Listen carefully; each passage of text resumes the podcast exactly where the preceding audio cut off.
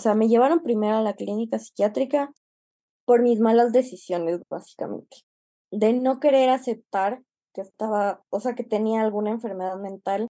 Las pastillas que me daban, las gotas que me daban para dormirme, no servían. Yo no dormía, nada. Y ahí es cuando mi psiquiatra le dijo a mi mamá, lo siento mucho, pero...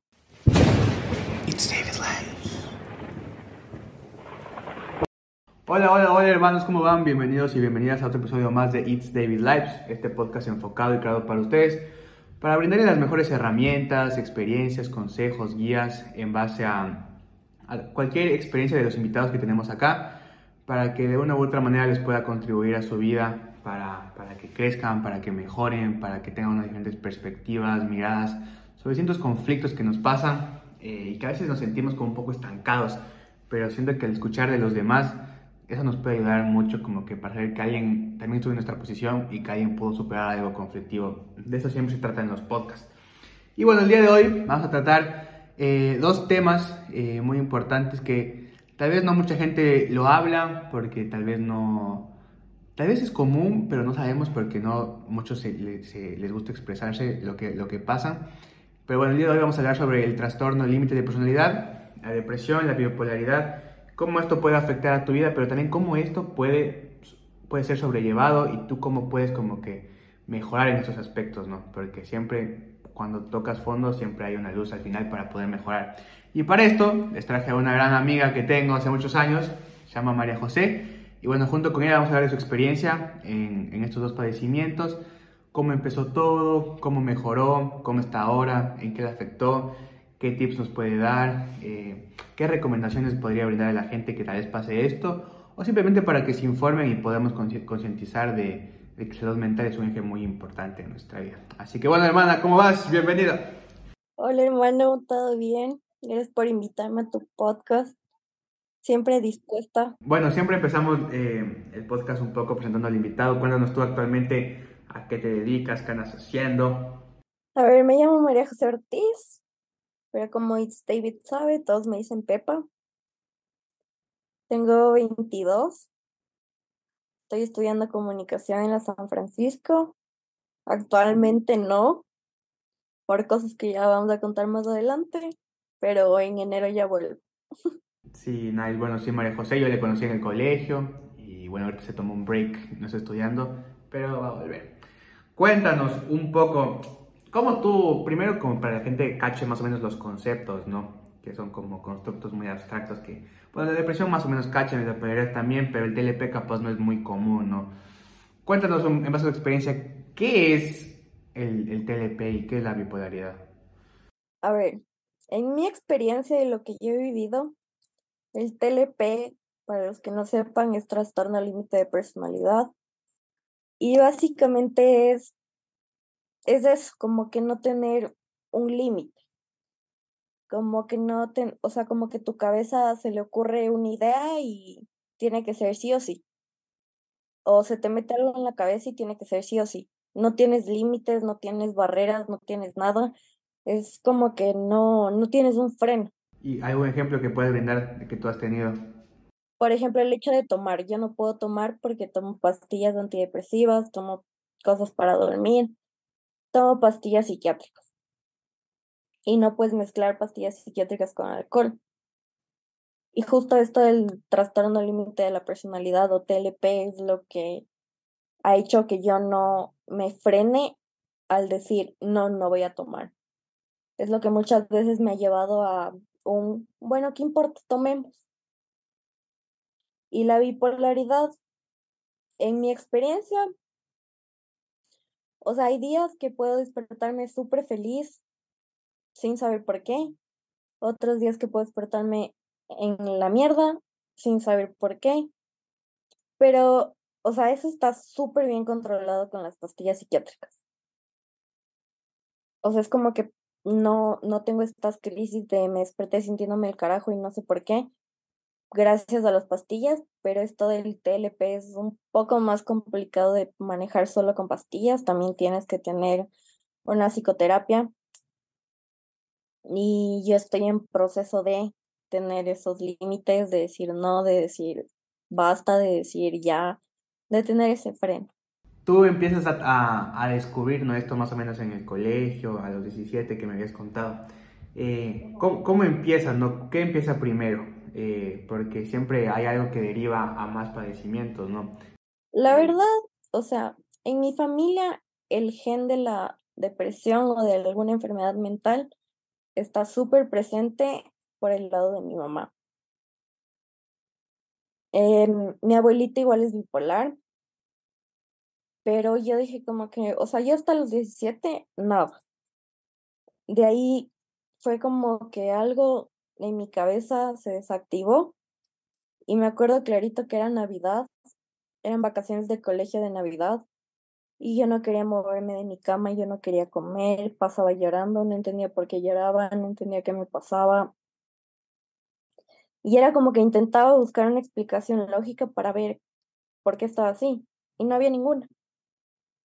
Y un día le dije a mi mamá como que, mamá, me siento súper mal, o sea, no quiero levantarme de la cama, no quiero moverme, solo paso llorando, no sé qué me pasa. Y como este gen ha estado súper presente en mi familia, mi mamá me llevó donde el psiquiatra de mi abuelita, que ahora también ya es mi psiquiatra por casi siete años. Y él, o sea, hablé con él y le dije como que todo lo que sentía, que no quería levantarme, que no quería, no, no quería saber del mundo. Y él le dijo a mi mamá, o sea, está deprimido. Y ahí empecé a tomar pastillas, empecé a tomar gotas para dormir. O sea, todo empezó como una simple depresión. Y, y el, el, psiquiatra como que te dijo el por qué se, se derivó esa depresión, si era algo genético o era porque viste alguna, alguna experiencia que te derivó eso. O sea, es genético, sí. En algún punto de mi vida se iba a activar esto, pero ya a los 17 viví una experiencia fatal que me hizo como que, que el gen diga ahorita. Ok, tú ya vas a los 17 al, al psiquiatra y todo. ¿Cómo esto representó para ti, no? Porque siempre ha habido este, este estigma de, ya, o sea, el psicólogo full mal y era el psiquiatra peor. O sea, la verdad, como, como en mi familia este gen está súper presente, yo nunca crecí con eso de que no, no quiero o es tabú. No, o sea, mi mamá me dijo, vamos al psiquiatra y yo en ningún momento dije como que, no, yo no estoy loca, no. No, o sea, yo acepté de una porque yo sabía que, o sea, como te digo, en mi familia hay este gen y muchas personas lo tienen en mi familia. Entonces, no fue algo tabú para mí. No fue una decisión difícil de tomar, fue un sí, sí voy. Tú, tú ya empiezas a, a tomar las pastillas a los 17, que tú empiezas con la depresión y todo. Luego de eso, ¿cómo sigue evolucionando? ¿Cómo siguen apareciendo los demás padecimientos? Por mis malas decisiones, básicamente. Por el hecho de, de no querer aceptar que estaba, o sea, que tenía alguna enfermedad mental. O sea, simplemente no quería aceptar y vivo aún en el proceso de aceptar de que María José sí tienes algo. Entonces yo salía, yo tomaba, yo todo, y esto por mis malas decisiones de tomar de todo, se fue agravando y creció en algo más grande que es una bipolaridad y TLP. Ok, o sea, tú tomabas aún con las pastillas y todo. Claro, o sea, a mí, yo decía, no, ya no tengo nada. Y tomaba y por mis malas decisiones, o sea, básicamente yo seguiría teniendo solo depresión. Pero mis malas decisiones me llevaron ahora a ser bipolar y tener TLP. Ok, e, en ese transcurso, ¿no? De que, bueno, tal vez por, por la edad y por todo el ambiente en que, en que te movías, ¿cuál fue la experiencia como más fuerte que, que viviste, ¿no? Al, al, al, mezclar el fármaco con el alcohol. O sea, la verdad, nunca tuve como que alguna experiencia por haber mezclado los dos. Pero, o sea, mi cabeza estaba tan dañada por mezclar los dos, que en sexto curso me tuvieron que hacer tres electroshocks. Y yo casi no me acuerdo de mi sexto curso. O sea, es como que tengo súper borrosa esa etapa. Y, o sea, nunca viví el como que, no, es que tomé las pastillas y tomé y convulsioné. No, nada de eso. O sea, nunca me ha pasado nada por mezclar las pastillas con, con el alcohol. pero mi cabeza sí sufría y por eso me tuvieron que hacer los electroshocks, como que para reconectar las neuronas. Ok, o sea, tu, tu psiquiatra te dio cuenta que, que no están funcionando las pastillas y te hizo los electroshocks. Ajá, tres. ¿Ya? ¿Y, y, y cómo es esa experiencia? Tipo, a lo que te hacen, tipo, no te acuerdas de nada después. Es como se te borra el cassette total. O sea, la verdad es que te anestesian, te ponen como una cosa de boxeador en la boca porque cuando te hacen los electroshocks convulsionas. Pero es cuestión de segundos, o sea, es como que te ponen algo aquí en segundos, te lanzan corriente y ya. Pero el despertarte después de eso es horrible. Te duele la cabeza, te duele todo el cuerpo, tienes full lagunas, o sea, es como que no, no tienes bien claro qué sí pasó y qué no pasó. O sea, vivir un electroshock sí es una experiencia súper heavy. Luego de que por tus malas decisiones empiezas a, a generar estos otros eh, padecimientos, ¿no? Eh, ¿Tú cómo, te, cómo, cómo, se empieza a grabar? ¿Cómo te empiezas a dar cuenta que ya realmente tienes la bipolaridad y el TLP? O sea, justamente porque ya me gradué, me di un año sabático por justamente todo esto. Querían que yo esté bien para entrar a la universidad. Entré a la universidad y otra vez, malas decisiones. Malas decisiones, malas decisiones, que me voy a tomar, que ya, ya acabé clases, me voy a tomar. Y mi psicóloga me hizo como un tipo test. Y ahí es cuando se dan cuenta de la bipolaridad. Y mi mamá siempre me decía como que María José, yo no entiendo por qué tú no dices no, por qué no tienes un freno, por qué. Entonces ahí es cuando sale lo del TLP también. ¿Tú, tú qué le dirías a la María José del pasado, no? De que de que pudo haber mejorado eh, otras decisiones?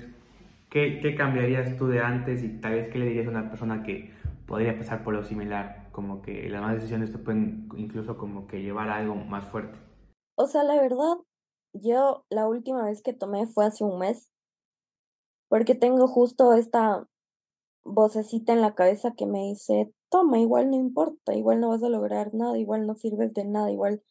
Y es como que esa cabeza es 80-20. O sea, las cosas malas son el 80%, las cosas buenas son el 20%. Y yo paso 10 minutos diciendo, no voy a tomar, no voy a tomar, no voy a tomar. Y luego viene esa voz de, toma, igual no pasa nada, igual bla, bla, bla, bla, bla, bla. O sea, ese es un autosabotaje que me hace en mi cabeza.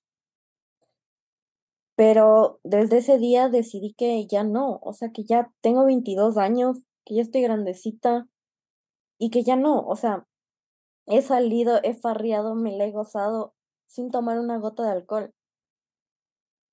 Pero es justo en estos momentos de debilidad, donde tal vez me peleo con alguien, tal vez me sentí mal, tal vez algo. Y ahí es cuando mi cabeza gana y dice, bueno, toma. Entonces lo que le diría, de hecho, ni siquiera a la María José de 17 años, a la María José de hace un mes, le diría como que, loca, o sea, ya de verdad date cuenta de qué estás haciendo con tu vida y a dónde quieres llegar. Porque si yo sigo tomando malas decisiones, sigo tomando, sigo todo, o sea, voy a terminar con una esquizofrenia terrible. Entonces, lo que le diría a la María José de hace un mes, ni siquiera de 17 años, de hace un mes, como que María José, basta, enfócate en tus sueños, en cumplir tus metas, en tus logros, como que esa voz no sea más fuerte que tú, que la voz que es más chiquita y te dice, sí puedes, tú puedes salir de esto, mira cuántas veces te has caído y te has levantado. O sea, que siempre lo bueno sea más fuerte que lo malo. Sí, exacto. Esa voz justo, yo hice un video de eso, eh, se llama en, en, psiquiatría, que yo había visto un documental de, de Stotts, que es un, un psiquiatra así fue famoso. Eh, este man tiene un documental en Netflix que se llama Stotts con, con Johan Hill, creo que se llama este actor. Y, y, el man habla del factor X, que es esa, es esa voz de la imposibilidad, ¿no? Esa voz que te dice no o sí cuando, y, empieza como que a, a tener como... A chocar. Entrar en conflicto con tu parte como más consciente, ¿no? O sea, tu misma cabeza empieza a chocar. Es una guerra en tu propia cabeza. Sí, exacto, es una guerra en tu propia cabeza. Y lo que él decía, y lo que yo te quiero preguntarte, pero tú cómo manejas, él decía que es como que tienes que tratar de aceptar a esa voz y tratar de eh, tener una buena relación con, con, con esa voz. Em, y como que a mí también a veces me pasa, a mí me pasa mucho con la procrastinación y también con, con la ansiedad un poco. O sea, la verdad yo creo que todo el mundo tiene esa voz. Pero cuando tienes un trastorno límite de personalidad, esa voz te come la cabeza. No tienes el límite, exacto. Si yo, por ejemplo, en mi experiencia, lo que yo hago, yo siempre, a mí me cuesta mucho grabar los videos, los, los, los reels, los TikToks, porque es como, tengo una voz que me dice, ay, mejor más después, no sé qué, o como, así, ni, como ni siquiera se pegan los videos, y es como, pero yo me siento mal al no hacer, porque digo como que yo, yo, yo, yo creo que tengo ese talento y puedo hacer cosas y puedo cumplir el sueño. Y es como que hay veces que no, hay días que simplemente no, no tengo motivación, hay días que sí tengo motivación, y es como que esa voz está ahí, que me jode, que me jode. Pero siento que a mí en lo personal, que no es que tengo algo más fuerte en mi mente que me impide hacer, como que el tip que yo, que yo hago, es decir, ¿qué quieres hacer? ¿Tipo quedarte así o quieres lograr algo, al menos como intentar. Para mí siempre yo digo que intentemos. Puede que yo haga muchos videos y nunca pegue jamás y, me dedico a otra cosa.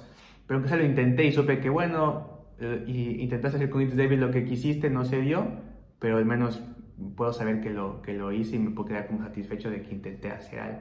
Y es como que es lo que siempre me digo. O cuando procrastino para estudiar, como que me digo, si es que no estudias, no puedes también cumplir este otro sueño, no vas a poder atender a alguien. Entonces, como que siempre cuando tienes esta voz de que te imposibilita, creo que como que para lograr contraponerle es algo que te motive a desafiar esa voz, algo que te, que te diga que si tú haces esto, entonces esa voz va a ser menor de lo que tú quieres. Tú, que ya tienes el límite, el, el, el, TLP que no te deja como que poner ese freno, que ¿Qué es lo que tú haces para tal vez controlar la voz? ¿Qué, qué es ese tip que darías tú?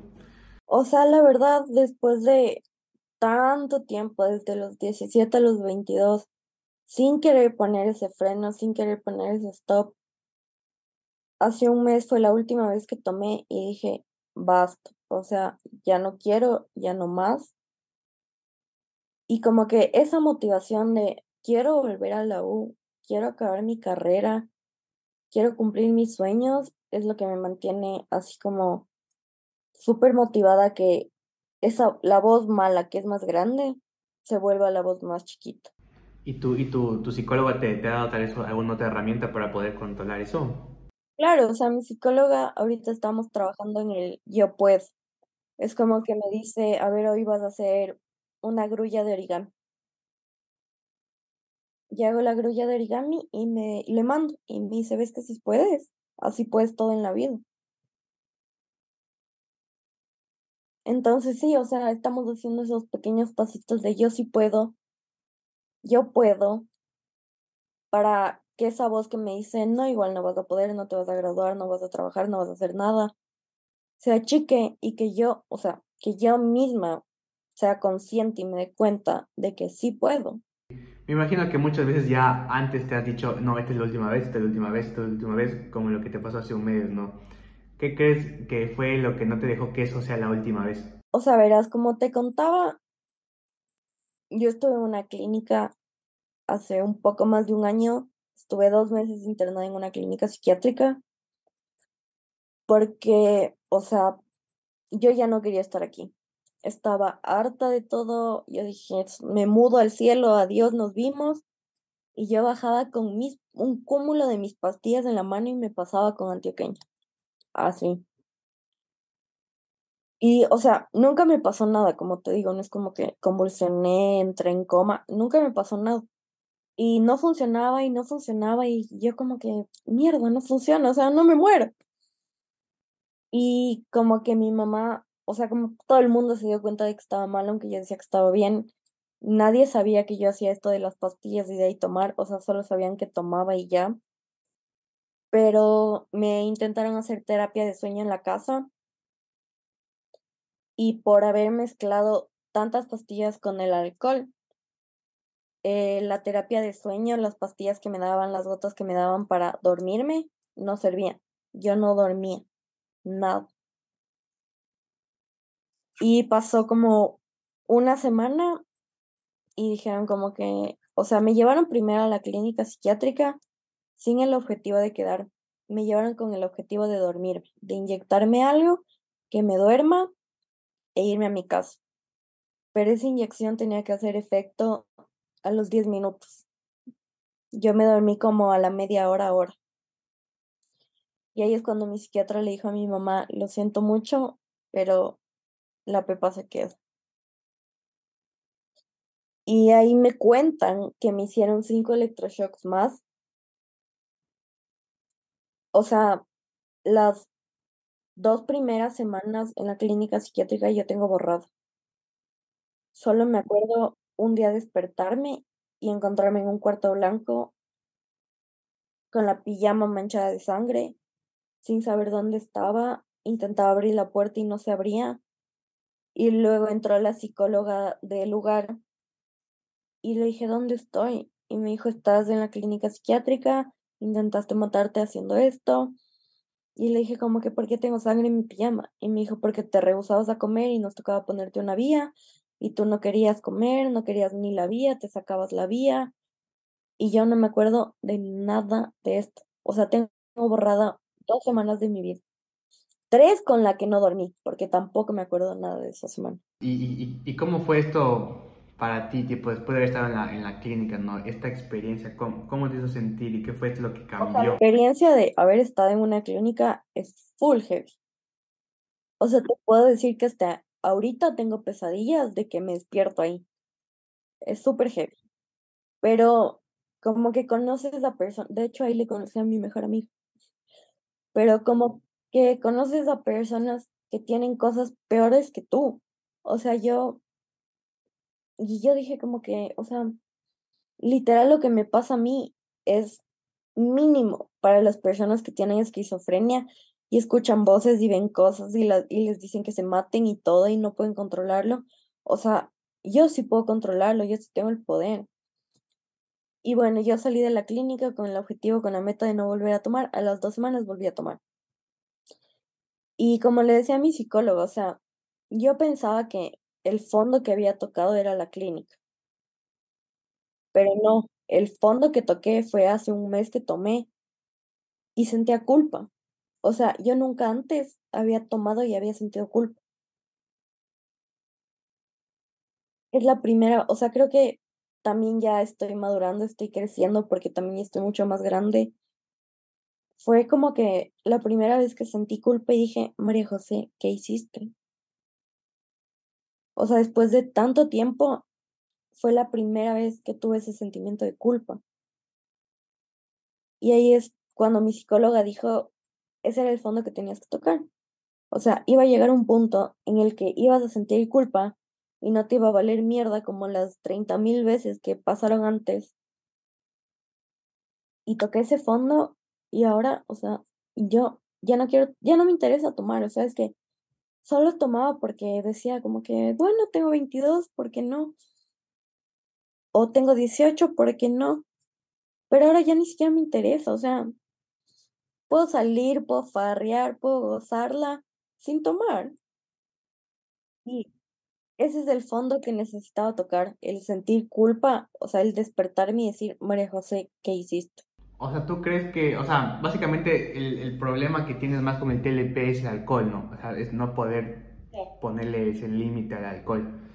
O sea, lo he hecho muchas veces que he salido a fiestas, que he salido a discotecas, pero es justamente en estos momentos de debilidad que te, como te digo, me despierto sintiéndome mal, me peleo con alguien o algo.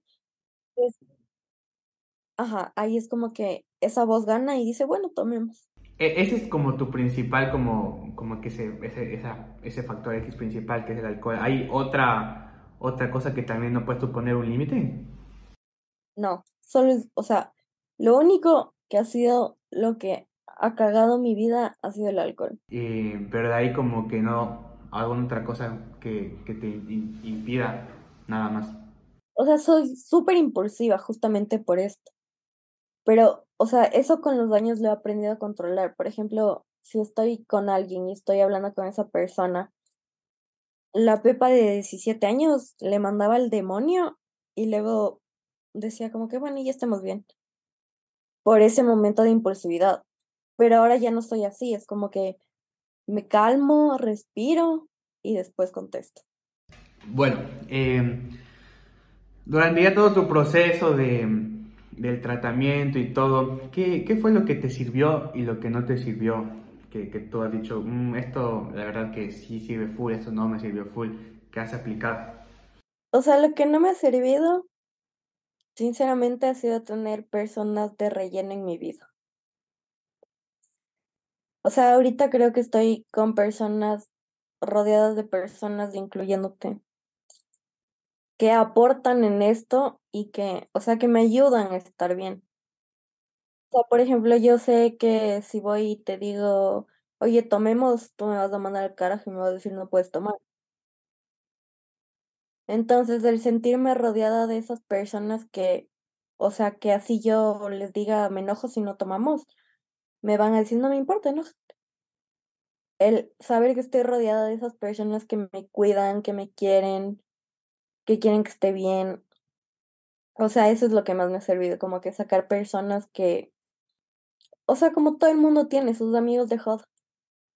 Sacar a mis amigos de joda, a mis amigos de beber de mi vida y quedarme con las personas que de verdad les importa cómo estoy, de verdad me quieren ver bien. O sea, eso es lo que más me ha servido todo este tiempo.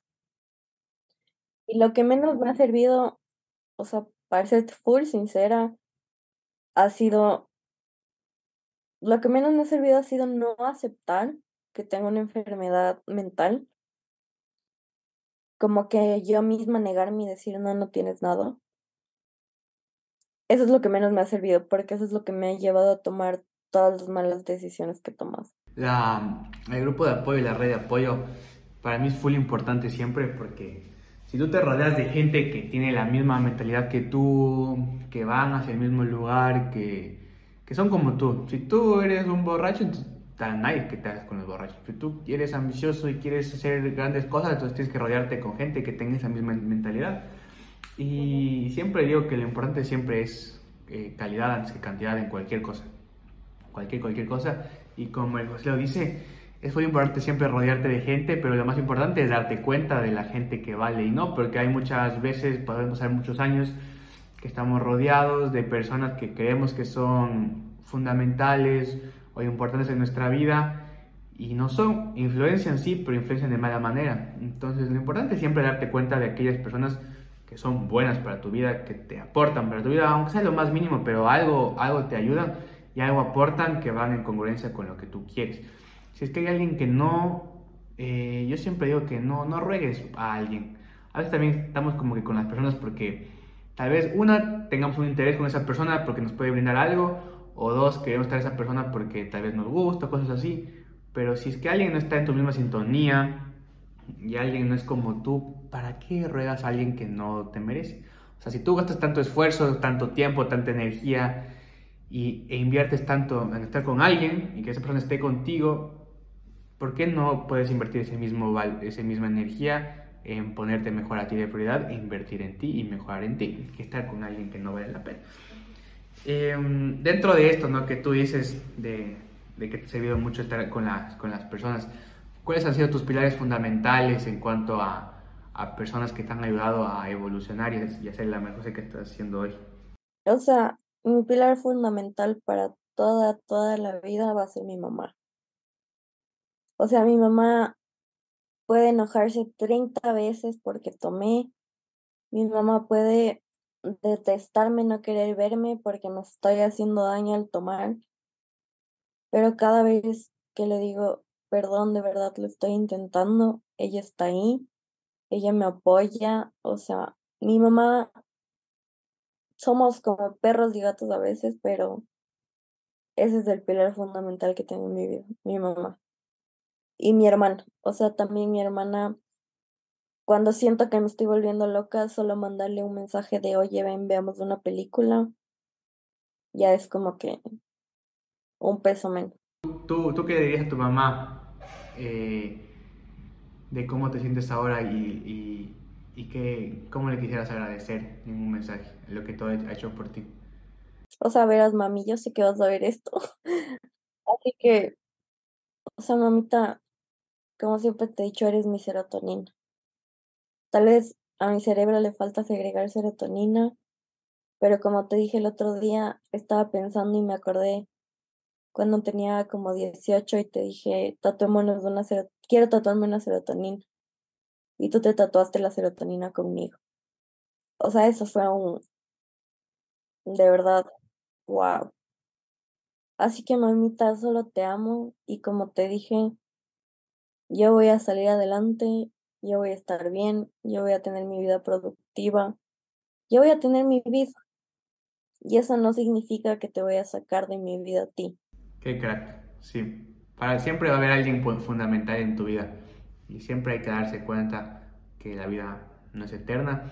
Y siempre tratar de aprovechar los, los momentos, eh, aunque sean los más eh, chiquitos, con, con, alguien que realmente te, te, representa con tus papás, con tus amigos, con tu perro, con alguien que te haga sentir bien. Trata siempre de aprovechar. Porque luego te puedes arrepentir de muchas cosas cuando esas personas ya no estén. Em, un poco girando el, el tema, ¿no? Em, ¿Qué ha sido como que lo que padeciendo el, el, TLP y todo esto ha afectado más a tu vida? Em, que, que, te ha hecho dejar cosas, que te ha causado problemas, que no te ha dejado tal vez tener una vida eh, como, como la de los demás. O sea, lo que más ha afectado en mi vida es la universidad. Porque estudié la carrera de mis sueños en la universidad de mis sueños. Y por esto, por tener bipolaridad y TLP, por tomar las pastillas, por tomar alcohol mientras tomo las pastillas, ya no he estudiado tres semestres. En enero es el último chance que tengo de volver. Y voy a volver. Y se vienen cositas. pero, pero, o sea, o sea, lo que más, más, más me ha afectado es la universidad. Porque de verdad, o sea, el sueño más grande que tengo en la vida es graduarme de la carrera que amo y hacer lo que amo para toda mi vida. Esto de no ir a la U, ¿no? De, bueno, creo que en la vida cuando tú quieres hacer algo y simplemente algo te impide, te hace sentir mal. Yo cuando estaba con David y que dejé como tres meses David porque justo me había cambiado de carrera y tipo me sentía full mal, no quería ir de nada. Como que a mí eso como si me afectó full porque sí pasé full triste. Eh, a ti, la U, ¿qué te ha hecho sentir? Tipo dejar la U, no, no hacer lo que te gusta. ¿Cómo, o sea, tipo, ¿Cómo tú te sientes al respecto y qué has hecho para tratar de, durante estos tres semestres, como tal vez... Eh, poder disiparte, hacer otras cosas para entretener a tu mente y no, no sentirte como no hacer nada, ¿cachai? Porque también te afecta full. O sea, la verdad, lo que siento al no poder estudiar ahorita es frustración. Enorme. Y, o sea, estaba en una fundación cuidando niños, porque me encantan los niños. Y la verdad, intento mantener mi cabeza ocupada, así sea viendo una serie, así sea lo que sea mantener mi cabeza ocupada y no pasar tirada en mi cama durmiendo, porque sé que si hago eso me voy a deprimir. Entonces lo que más intento es mantener mi cabeza ocupada en lo que sea. Nice, sí, eso, eso es muy importante siempre, tratar de, de, hacer. Cuando yo empecé a vivir solo por primera vez, que justo me, cambió, me cayó la pandemia, sí, sí fue, fue full feo porque todo el tiempo pasaba solo y no sabía qué hacer, un país solo, sin amigos, y como que ahí sí pasé full triste, pero también a la vez me ayudó a, saber quién era. Ahí fue cuando empezó It David, ahí fue cuando empezaron los podcasts, ahí fue todo. Ahí fue cuando me di cuenta que no me gustaba medicina y me cambié. Pero siempre es importante mantenerte disipado, hacer cosas que te gusten. Pues como que me gusta hacer full cosas. O sea, aparte de estudiar, me gusta hacer los videos, me gusta ir al gimnasio, me gusta jugar tenis. O sea, hacer cosas que literalmente todo el, todo la mayoría del tiempo esté afuera de mi casa y solo tengan que llegar a dormir. O sea, incluso lavar los platos, cocinar, cualquier cosa que te disipe, te ayuda full, porque cuando tu mente no está entretenida o no está ejercitándose o ampliando el conocimiento, como que tus neuronas van muriendo poco a poco y se pueden generar neuronas, o sea, todo el tiempo. Y es lo que realmente te ayuda a que tus neurotransmisores estén ahí, ahí, ahí, mejorando y mejorando. Em, bueno, ya para, para ir finalizando, ¿no? ¿Tú qué recomendaciones darías a alguien que tal vez puede estar pasando lo mismo que tú, tal vez puede pasar que aún no, no sepa eh, en torno a cómo manejar esta situación, ¿no? De tener depresión, bipolaridad, TLP, pero más que todo a que saber que estos padecimientos claramente pueden influir en tu vida y pueden que tu vida cambie, por ejemplo, tú que no has ido a la U, eh, ¿qué le dirías a alguien? No? ¿Cómo le motivarías para, en base a lo que tú has vivido, a que simplemente se puede lograr un cambio? O sea, la mejor recomendación que puedo dar es, desde un principio, acepta y hasta la idea de que tienes una enfermedad mental.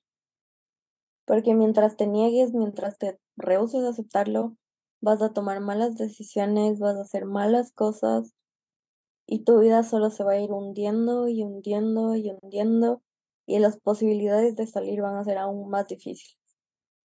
Porque mientras más te hundes, más difícil es salir. Pero, o sea, la verdad, se puede, se puede salir. Yo he salido un millón de veces. Yo he pasado por un millón de cosas. Y solo acepta que eres así, o sea, ya. Muchas personas me han dicho como que tal vez viniste al mundo con esto porque tienes un objetivo muy grande en la vida. Aún no descubro cuál será ese objetivo, pero el pensar eso ya ayuda demasiado a aceptar el hecho de que tienes una enfermedad mental y que tal vez no eres igual al resto, que tu cabeza no es igual a la del resto, que tal vez tu cabeza no segrega la serotonina que debe, pero tal vez tienes un propósito gigante y por eso eres eh, sí, justo, justo lo que daba María José, de que no todas las mentes son iguales y todo eso, yo recién vi en, en psicología y epistemología genética hay un, un, tema que es un concepto que recién, recién lo sacaron, que se llama la neurodiversidad, eh, que fue que un grupo de, de, personas que padecen autismo fundaron como que este concepto y lo que busca hacer este concepto es generar conciencia y hacer saber a la gente de que no existe un cerebro normal, o sea, no hay un cerebro estándar de que así funcionamos, sino que tratar de concientizar de que todos funcionamos distinto, pensamos distinto y tratar de quitar esa etiqueta de, de como trastorno, como de que, de que se, como que tener algo distinto en la mente fuera algo malo y como que cambiarlo el concepto y decir como que no, ¿sabes qué? Tú funcionas diferente y tú me puedes aportar cosas diferentes que tal vez yo que con un cerebro normal no puedo aportar. Entonces, lo que, lo que a mí me gustó de esta clase, fue la clase que más me gustó de todo el semestre, fue que trataba de, de que nosotros como sociedad, eh, como que promovamos la concientización de la neurodiversidad, ¿no? De que hay personas que tal vez no aprenden igual que nosotros, que les cuesta más, que aprenden de otra manera, pero que tienen otros talentos que tal vez nosotros no podamos, que hay que también ser empáticos y ser tolerantes con las personas que tal vez se comportan distinto que nosotros porque no es que ellos son, quieran ser así, simplemente no pueden controlar al que manda, al de aquí. Entonces, para mí, yo, yo justo había hecho una historia en, Instagram hablando de esto, de que tratamos, tratemos de promover, tratemos de concientizar y que si sabemos de alguien o incluso si tenemos una charla con alguien, no digamos, ve, ese man está loco o ah, este man tiene un trastorno, o sea, quitemos esas etiquetas y digamos, ese man funciona diferente que yo y eso está chévere, ¿cachai? Sea diferente. Para mí ser diferente es lo, más chévere. Entonces, tú que has ido a terapia y todo, que bueno, la psicología se ha ido mejorando, ha ido evolucionando, la gente ya lo toma más en cuenta. ¿Tú qué opinas sobre la salud mental?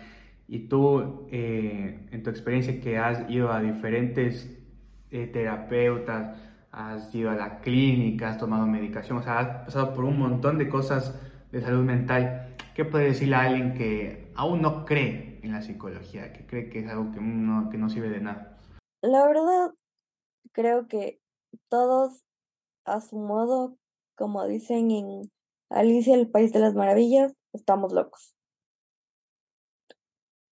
Y justamente la salud mental no es un tabú, o sea, el que, el decir me siento mal por esto, no está mal decirlo. No es ponerle carga a otra persona sobre lo que tú sientes, porque solo estás expresando cómo te sientes tú. Tal vez también para que entiendan un poquito por qué ese día estabas más callada o porque lo que sea. Entonces yo, lo que yo de verdad pienso es que se tiene que hablar de salud mental y se tiene que hablar de cómo te sientes. O sea, no es que me guardo mis cosas porque yo siempre he salido solo o me guardo mis cosas porque no quiero ponerte carga o te guardo mis cosas. O sea, no, las cosas se hablan. Y mucho más justo lo que tú dices, quitar esa etiqueta de no es que está loco. Porque, o sea, a la final todos tenemos algo diferente. O sea, ninguna persona es igual a ninguna otra persona. Entonces, justo eso, como que si siguen sin creer en la salud mental, si siguen sin creer que los trastornos existen, que los trastornos están ahí, que la medicación psiquiátrica se ayuda un montón cuando tienes este tipo de cosas. O sea, solo, no sé, o sea, tal vez hay personas que no, no, van, no lo van a aceptar, no van a decir sí hasta que le pase a alguien cercano que conozca. Pero, o sea, justo eso, quita la etiqueta, quita la etiqueta de ahí está loco, ahí tiene algo, ahí, o sea, quitar esa etiqueta. Como que las personas con las que me rodeo ahorita no tienen esa etiqueta. Y es justo por eso que estoy rodeada de estas personas. Porque la salud mental es lo más importante que tienes. O sea, y así no tengas un trastorno, tu salud mental es lo más importante que tienes. Y tienes que hablarlo y tienes que decirlo. O sea, no es que te van a tachar de este man está loco por ir al psicólogo. O sea, yo la verdad pienso que todo el mundo debería ir al psicólogo. Porque todo el mundo tiene sus propias batallas en su propia cabeza. Yo por eso es que creí David, porque soy un fiel creyente de que esta cuenta va a llegar a descansar a muchas personas y que vamos a poco a poco a promover la salud mental y a concientizar que ir al psicólogo está bien, que es necesario, que no necesita estar muy mal, estar mentalmente muy abajo para ir al psicólogo recién. O sea, si tú solo quieres ir al psicólogo para hablar y para que descubras cosas que ni sabes que existen, está bien. Así que eso, básicamente, em, espero que este episodio les haya servido, les haya gustado, les haya eh, de una u otra manera tratado de cambiar su chip, eh, que hayan visto otra perspectiva de, de las cosas, de que hay personas que sufren más que nosotros. Siempre va a haber alguien que esté por encima o por detrás de nosotros en diferentes situaciones, económicamente, laboralmente, de salud, pero que sepan que siempre va a haber una, una solución, que para todo hay solución menos para la muerte. Y, y, que se puede, se puede salir de cualquier cosa, que se puede lograr el éxito, que se puede conseguir un sueño si tú te propones, si tú trabajas y tú sobre todo aceptas que tienes algo que tienes que mejorar. Para mí la aceptación es todo, expresar lo que sientes, hablar lo que sientes y sobre todo eh, decirte a ti mismo de que, ok, estamos mal en esto, eh, eh, es lo mejor. A veces nos cuesta aceptar cosas porque tal vez, no sé, nuestro ego no nos, no nos permite, nos sentimos mal o simplemente no queremos saber que fallamos. De los errores, los errores son los que te llevan al éxito. Mientras más errores cometes, adquieres más experiencia y así la experiencia te va a llevar a conseguir grandes cosas. Un consejo final, mi hermana, yo siempre quiero que los invitados dejen, puede o no sea de lo que estamos hablando hoy en el, en el podcast, un consejo que tú quisieras dejar, un mensaje a toda la gente que nos escucha. Un consejo final, siempre pónganse a ustedes primero, porque el amor propio es lo más importante que tienen en la vida.